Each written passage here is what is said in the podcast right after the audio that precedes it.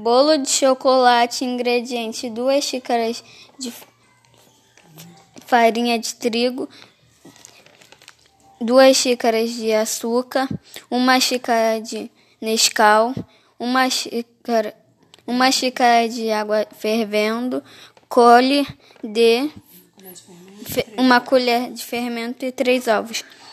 Modo de preparação: em um Coloca tudo no pote, mexe, em um coloca tudo no pote, mexe, mexe, coloca no forno, coloca no forno. 80 graus. 180 graus. Pronto. e pronto. 40 minutos. por 40 minutos.